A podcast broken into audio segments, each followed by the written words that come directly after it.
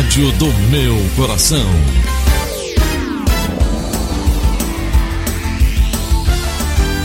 Rádio Notícias Verdes Mares 810. Atenção, emissoras do interior, para o top de 5 segundos.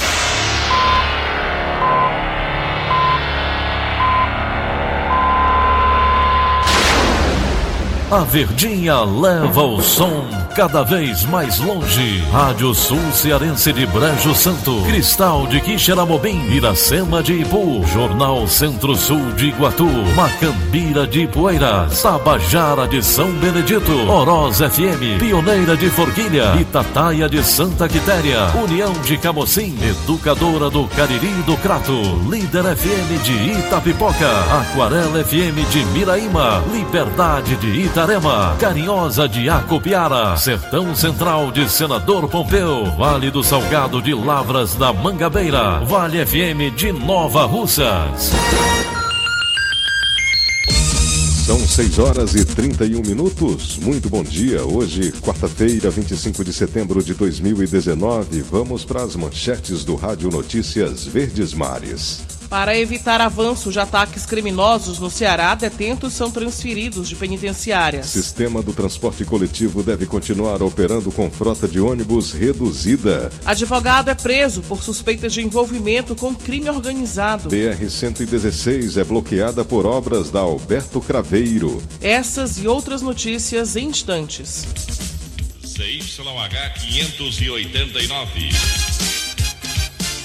Verdes Mares AM. Rádio Notícias Verdes Mares.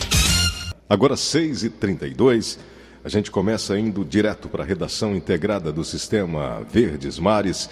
Vamos conversar com o Germano Ribeiro. Ele tem para gente as últimas informações sobre os ataques criminosos aqui no Ceará. Bom dia para você, Germano. Bom dia, Frank. Bom dia, Daniela e ouvintes da Verdinha. Olha só, um clube de tiro, um micro-ônibus e a fachada de um supermercado foram alvo dos criminosos na noite desta terça-feira. Dentre os ataques mais recentes estão esses locais que são os caminhões, ônibus, vans, carros particulares e até o Ecoponto, que também foi alvo de incendiários na noite, durante essa terça-feira, no quinto dia seguido de violentas ações aqui no Ceará. Hoje, nesta quarta-feira, tivemos pelo menos um ataque confirmado já, que foi em Vargem Alegre. Né? Na, na, verdade, foi uma tentativa de incêndio, mas a gente considera que houve o ataque, porque os criminosos chegaram a jogar é, materiais inflamáveis, como coquetel molotov, não conseguiram realizar o incêndio, mas sim registraram o ataque. A gente pode agora somar pelo menos 44 ataques criminosos no Ceará, nessa onda que começou na última sexta-feira. Segundo a Secretaria de Segurança Pública, 31 pessoas foram capturadas até o momento. Tá? São 20, foram 24 apenas na terça-feira e desse total de 31 pessoas, 7 são adolescentes. Estamos ainda com algumas ocorrências em andamento, inclusive agora mesmo a gente recebeu imagens de um galpão de reciclagem em Maracanãú que está sendo incendiado. A gente não confirmou ainda se tem relação com esse ataque, mas o fato é que a gente tem esses casos, né? Ah, os mais recentes, o Fórum ah, em Vaz Alegre, também um ônibus que estava parado na rodoviária de Vaz Alegre foi, foi queimado durante a madrugada.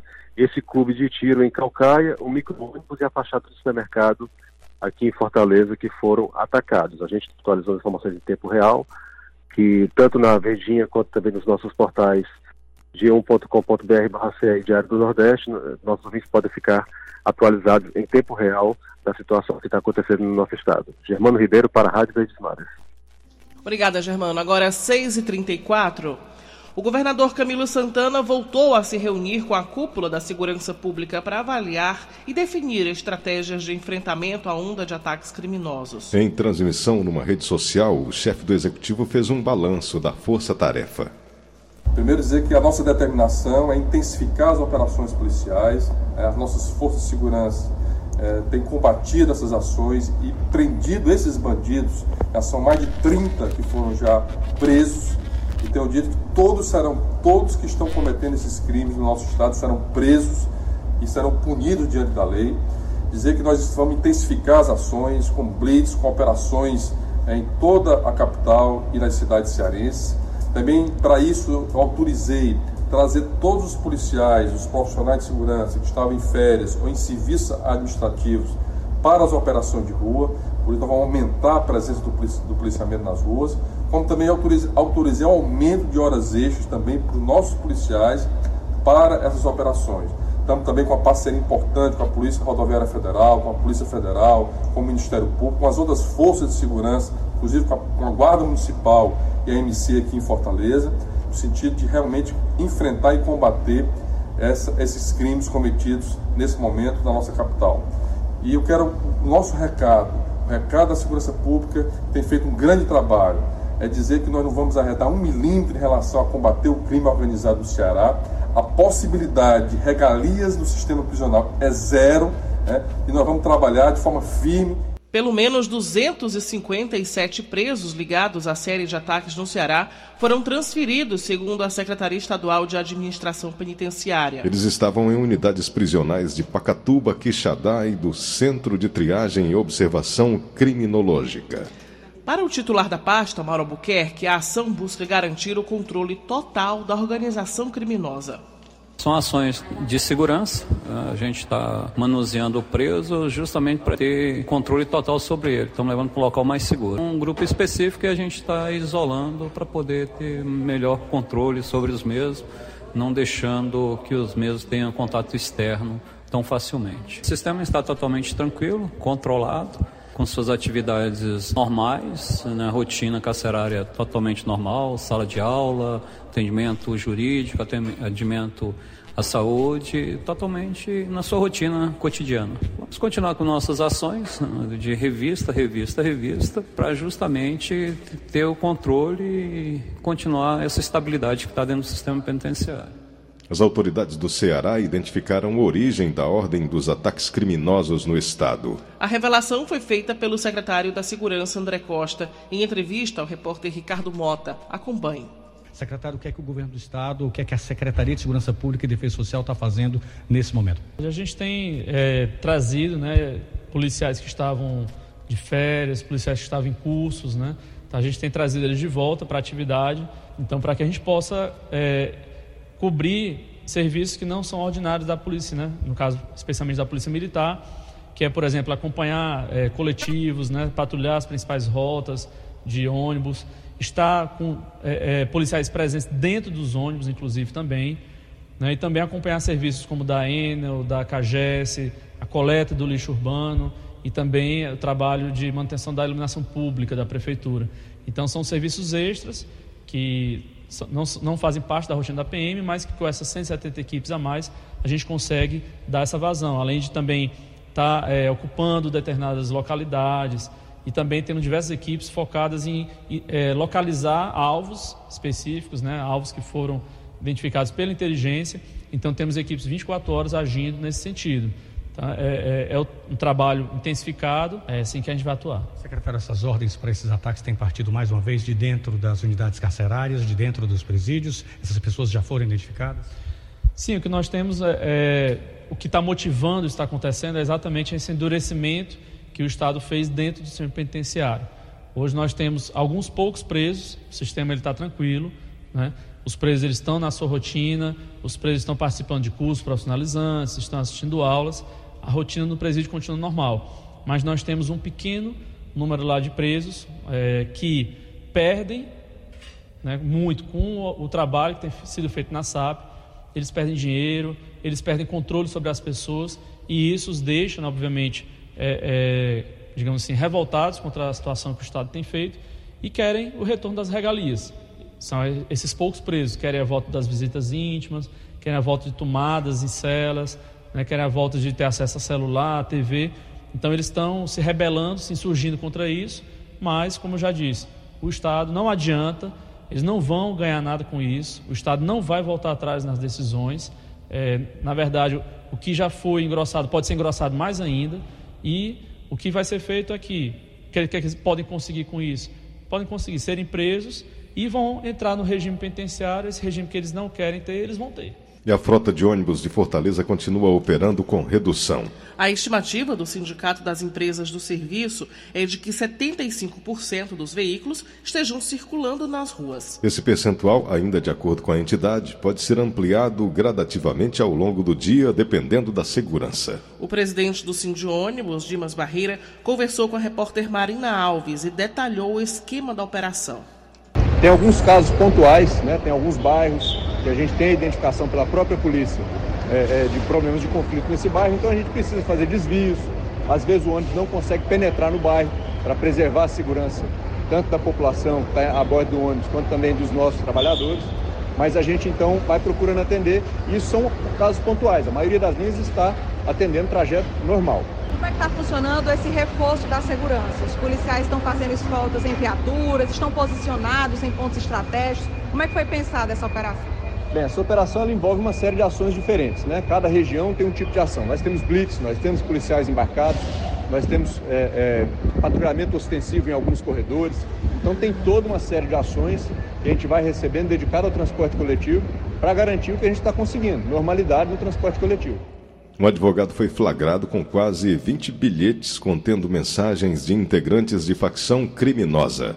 O homem foi descoberto quando saía da casa de privação provisória de liberdade agente Elia Alves da Silva, em Taitinga, na região metropolitana de Fortaleza. Alaor Patrício Júnior, de 25 anos, foi preso por integrar organização criminosa e associação para fins de tráfico de drogas. As autoridades penitenciárias não confirmaram se as mensagens nos bilhetes tem relação com os ataques criminosos. A OAB Ceará se manifestou sobre o assunto e, por nota, informou que acompanha o caso para garantir a legalidade da prisão e o direito à ampla defesa de Alaor. Sem citar a sequência de ataques no Ceará, o ministro da Justiça e Segurança Pública, Sérgio Moro, lança uma academia para treinar policiais. Os detalhes com a Neliane Macedo. Durante o lançamento da Academia Nacional de Polícia no Ministério da Justiça, a cúpula da Segurança Pública não se pronunciou sobre a onda de ataques no Ceará. Sérgio Moro fez um discurso dirigido à iniciativa, que a princípio vai treinar 32 policiais de vários estados e do Distrito Federal no modelo desenvolvido pelo FBI, a agência de inteligência norte-americana. Possa parecer até algo à primeira vista pequeno no momento é algo que vai gerar grandes resultados, grandes frutos no futuro, seja pela qualificação maior dos profissionais da segurança pública, seja por oportunizar esse compartilhamento de experiências diferentes.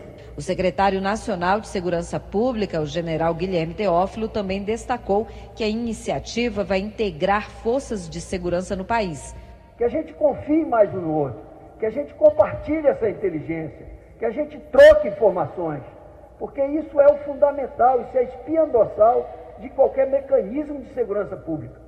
Segundo a Secretaria Nacional de Segurança Pública, o treinamento dos policiais brasileiros vai seguir o padrão do FBI, que é a Polícia Federal Norte-Americana. A primeira aula será no dia 30 de setembro, ministrada pelo vice-presidente, o general Hamilton Mourão. Neliane Macedo, de Brasília, para a Rádio Verdes Mares. Agora 6h44 em instantes. Deputados repercutem a crise na segurança do Ceará no plenário da Assembleia Legislativa.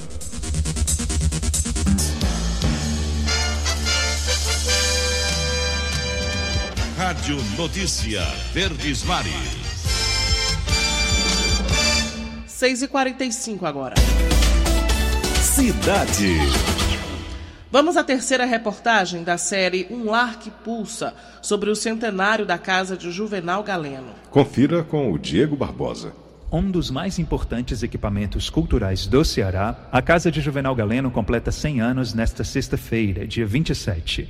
E durante toda esta semana vamos falar, ao lado de Antônio Galeno, bisneto de Juvenal e diretor do Espaço, sobre os principais aspectos dessa longeva morada. Começa neste momento a terceira reportagem da série Um Lar que Pulsa. Hoje o assunto são os diferentes espaços da casa de Juvenal Galeno. No total, são 11 cômodos que sediam encontros de várias entidades ligadas à cultura e à arte. O principal é o auditório Henriqueta Galeno foi o primeiro eh, ambiente criado para promoção de eventos culturais. Depois, eh, em 1958, tivemos a criação da Biblioteca Mozart Monteiro, que colocamos à disposição da comunidade cearense 20 mil títulos. Depois da fundação da, da biblioteca, nós criamos o Salão Júlia Galeno, que serve para promoção também de eventos como reuniões, lançamento de livros. Em homenagem à casa e a seu bisavô, Antônio Galeno lê a terceira estrofe do poema A Minha Casinha, de Juvenal Galeno, presente em sua obra-prima Lendas e Canções Populares. Com esta bela a casinha que eu levantei, dentro dela não invejo nem os palácios um rei. Tem na frente um bom terreiro, varridinho a mais não ser. No quintal, uns pés de ateira começam ora a nascer. E também um amoeiro, junto do catolezeiro, aonde um bom estaleiro para o milho quero fazer. Amanhã, na penúltima reportagem da série Um Lar que Pulsa, falaremos sobre fatos marcantes ocorridos na casa de Juvenal Galeno. Diego Barbosa, para a Rádio Verdes Mares. 6 e 48 Economia. A indústria de cimentos deve apresentar resultados fracos neste ano, mas a expectativa é de que a partir de 2020 a produção volte a crescer. Acompanhe mais informações com a Bernadette Vasconcelos. Que está se preparando para um crescimento de 3% do PIB nos próximos anos. De acordo com o presidente da companhia, Adalto Farias, já há uma percepção de que o pior momento ficou para trás. Mas enquanto a construção civil não apresentar um crescimento consistente, o setor continuará sofrendo com o aumento dos custos operacionais. Para este ano, a empresa projeta um crescimento na produção em torno de 15% na unidade do PECEM, enquanto o mercado nacional de cimento deve avançar entre 2% e 3%. Bernadette Vasconcelos, para a Rádio Vides Mares. O Rádio Notícias Verdes Mares está exibindo uma série de reportagens sobre os cearenses homenageados com o troféu Sereia de Ouro 2019. A iniciativa foi criada pelo chanceler Edson Queiroz para homenagear personalidades que contribuem para o desenvolvimento e projeção do Ceará. Os quatro homenageados deste ano são o cientista Fernando de Mendonça, a desembargadora Iracema do Vale, o artista Expedito Celeiro e o médico Sullivan Mota. A reportagem de hoje mostra a trajetória de Iracema do Vale, uma mulher que luta por justiça com determinação e se destaca no sistema judiciário nacional. Acompanhe com Daniele Portela.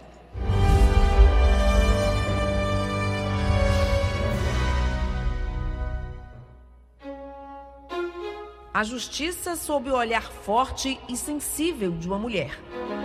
É o equilíbrio, é a pacificação social, é a justiça para melhorar a vida das pessoas. Filha de Iracema Martins do Vale e do advogado Francisco Ferreira do Vale. No primeiro ano da faculdade, meu pai faleceu. Mas eu continuei e trilhei os mesmos caminhos que ele. Fez também administração pública, mas foi no judiciário que firmou a carreira. No Tribunal de Justiça, foi responsável por decisões importantes, como a implementação da audiência de custódia e o início do projeto da Casa da Mulher Brasileira.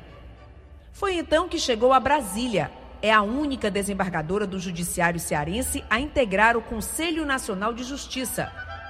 Olha, a pessoa quando chega precisando de justiça, muitas vezes a pessoa quer ser ouvida.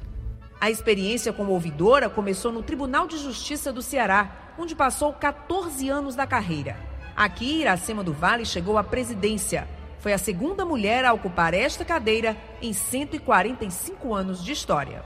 Com garra, é, você pode chegar a qualquer lugar.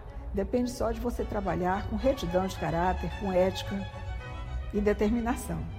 Iracema do Vale é homenageada pelo Sereia de Ouro significa mais responsabilidade, que eu tenho que cada dia melhorar, porque a sereia de ouro, para mim, representa o sonho, que eu sempre quis ser homenageada. Quem é que não quer ser? Né? E é aqui que eu gosto de ser, é aqui que a pessoa gosta de ser reconhecida na sua terra.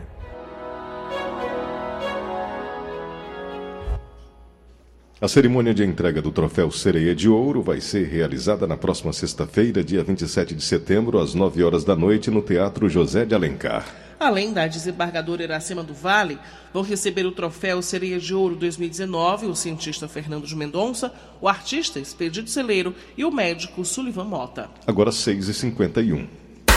Política. A crise na segurança gerou discussão entre os deputados estaduais. Na Assembleia Legislativa do Estado, o tema dominou as sessões. Acompanhe os detalhes com o Flávio Roveri.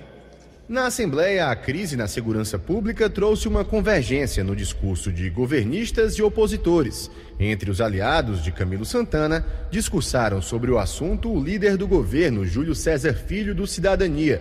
Trata-se de uma clara reação desses bandidos ao forte enfrentamento que o governo do Estado está fazendo ao crime organizado. Nós estamos no décimo mês consecutivo de queda de homicídios em todo o Ceará. E também o petista Acrísio Sena. E isso está acontecendo nesse exato momento, Oliveira. Por quê? Porque está dando certo a política de segurança. Não está dando errado, não. Já entre os opositores, Vitor Valim, do PROS, foi o primeiro deputado a trazer a crise na segurança pública ao plenário.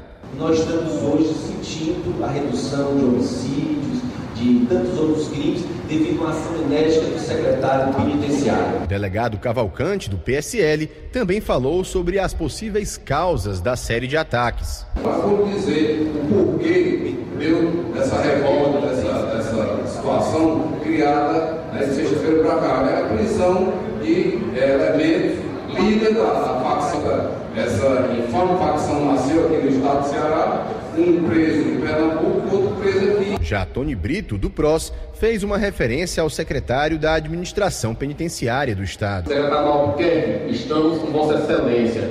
Taca o pau, volta a lei para funcionar. Deputado também de oposição, Renato Roseno, do PSOL, já adotou um discurso mais crítico. Enquanto a gente não enfrentar as causas das causas que formulam a força desta, eh, dessas organizações, a gente vai estar tá enxugando gelo. É, é, Falou-se muito há dois anos atrás de um centro de inteligência que ainda não foi, na nossa avaliação, né, desenvolvido para, inclusive, desmontar né, o poderio dessas organizações. A exemplo do que aconteceu no início do ano, a crise na segurança força o Ceará a mais uma aproximação com Brasília. De acordo com o líder do governo, Júlio César Filho, o apoio da Força Nacional de Segurança Pública será necessário pelo menos em relação a aparato tecnológico. O secretário André Costa já está em contato com o, o nosso secretário, comandante da Força Nacional, o Aginaldo, aonde já solicitou aí é, um, um, incremento, um incremento de equipamento de cerca de 200 rádios, né? E aí eles vão oficializar esse ofício e se for necessário, obviamente, o governador irá oficializar o secretário nacional de segurança, General Teófilo, o ministro da Justiça, Sérgio Moro, para também reforçar. Flávio Roveri, para a Rádio Verdes Mares. Deputados de oposição a Camilo Santana, na Assembleia Legislativa do Ceará, se aliam ao governo para dar apoio no combate aos ataques criminosos. Esse é o tema do comentário de hoje do Inácio Aguiar. Olá, amigos da Verdinha, bom dia. No momento de crise e de medo, as pessoas não estão preocupadas com o apoio ou a oposição a um governo. O que se espera é uma definição para que todos possam voltar a andar pelas ruas com tranquilidade, que possam ir ao trabalho sem aperreio e retomar a normalidade com suas famílias. Neste momento em que a capital sofre com novos ataques de criminosos, o que se espera da política, independente de ser situação ou oposição, é a solução para os problemas. Até esta manhã, em que estamos no sexto dia de ataque, a política cearense agiu com responsabilidade que é esperada. O governador Camilo Santana e o prefeito Roberto Cláudio anunciaram algumas medidas, acompanham os casos e se comunicam com a população e com a imprensa. A oposição, por sua vez, fez críticas ponderadas e ofereceu apoio às ações em andamento. No momento do ataque, a bandidagem precisa saber que o Estado tem domínio da situação e que está apoiado por todas as forças políticas e pelas demais instituições e pela sociedade. Isso não quer dizer, no entanto, que não haja a crítica, que não haja a ponderação, a devida atuação que o Estado precisa ter. O que acontece também é que não há mais espaço para se fazer palanque em cima de tragédias que afetam a vida das pessoas. Inácio Aguiar para a Rádio Verdes Mares. Vamos agora direto para Brasília conversar ao vivo com Wilson Ibiapina. Bom dia, Wilson. Bom dia, Daniela. Bom dia, Frank. Bom dia, Ceará. Daniela, três acontecimentos mereceram destaque na imprensa internacional nessa terça-feira. Em Londres, em decisão unânime, a Suprema Corte Britânica declarou ilegal a decisão do primeiro-ministro Boris Johnson de suspender as sessões da Câmara dos Comuns até a véspera da data marcada para que o Reino Unido deixe a União Europeia. Em Washington, a Câmara dos Representantes decidiu abrir processo de impeachment contra o presidente Donald Trump, acusado de violar a Constituição por pedir para a Ucrânia investigar adversários democratas. A presidente da Câmara dos, Comuns, dos Representantes acusou Trump de trair o juramento de posse, a segurança nacional e a integridade das eleições.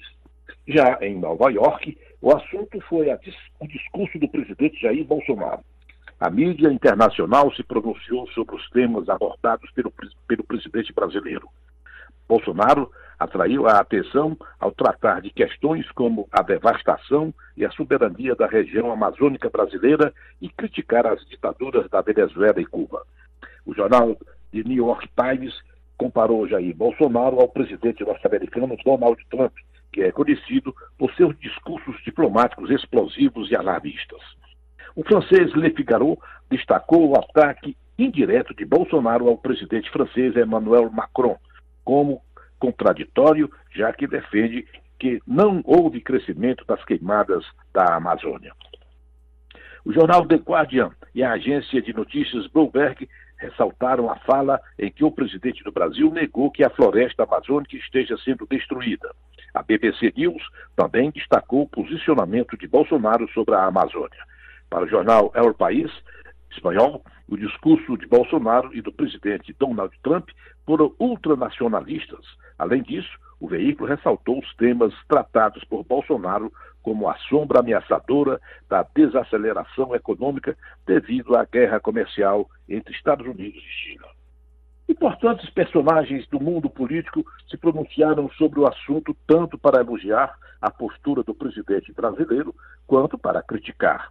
O ministro da Justiça e Segurança Pública, Sérgio Moro, que foi mencionado por Bolsonaro como símbolo de combate à corrupção, afirmou que a fala foi assertiva. Apesar dos elogios dos aliados, o discurso do presidente foi criticado por uma série de políticos e figuras públicas, incluindo o governador de São Paulo, João Dória, e a ex-ministra do Meio Ambiente, Marina Silva. João Dória disse que a fala foi inadequada e inoportuna, além de ter faltado bom senso ao presidente. O discurso ganhou elogios do presidente dos Estados Unidos, mas foi ignorado pelo presidente da França. Entre parlamentares brasileiros aqui em Brasília, a principal crítica envolve um trecho em que Bolsonaro questionou a atuação do líder indígena Raoni. Afirmou que acabou o monopólio do senhor Raoni. O presidente disse ainda que Raoni é usado como massa de manobra por governos estrangeiros na sua guerra informacional. O presidente Bolsonaro retorna esta manhã a Brasília. Ontem, em Nova York, o presidente avaliou o próprio discurso na Assembleia Geral da ONU. Em rápida entrevista, ao deixar o hotel onde estava hospedado, Bolsonaro disse que seu pronunciamento foi objetivo, contundente, mas não foi agressivo, e buscou restabelecer a verdade das questões que estamos sendo acusados no Brasil. Hoje à tarde, aqui em Brasília, a Lava Jato pode acabar por inteiro ou apenas pela metade. A manobra da segunda turma do Supremo Tribunal Federal, que votou a lei para anular o processo de Aldemir Bendini, vai ser julgada pelo plenário. Dependendo do resultado, Lula e outros 142 criminosos condenados pela Lava Jato poderão se livrar da cadeia. Wilson Ibiapina de Brasília para o Rádio Notícias Verdes Sete horas. Já chegam a 45 número de ataques criminosos aqui no Ceará. Durante a nossa programação você vai ter mais detalhes de quais ataques aconteceram ainda de madrugada e agora pela manhã aqui em Fortaleza, região metropolitana e em todo o estado. Acabamos de apresentar o Rádio Notícias Verdes Mares. Redator Elon Nepomuceno, participação de Wilson Ibiapina, direto de Brasília. Áudio Augusto Assunção, contra-regra Alinha Mariano diretor de jornalismo, e o Defunso Rodrigues. Outras informações, acesse verdinha.com.br ou facebook.com barra verdinha810. Em meu nome, Daniela de Lavor, e em nome de Frank Rabelo, tenham todos um bom dia. De segunda a sábado, seis e meia da manhã, Rádio Notícias Verdes Mares.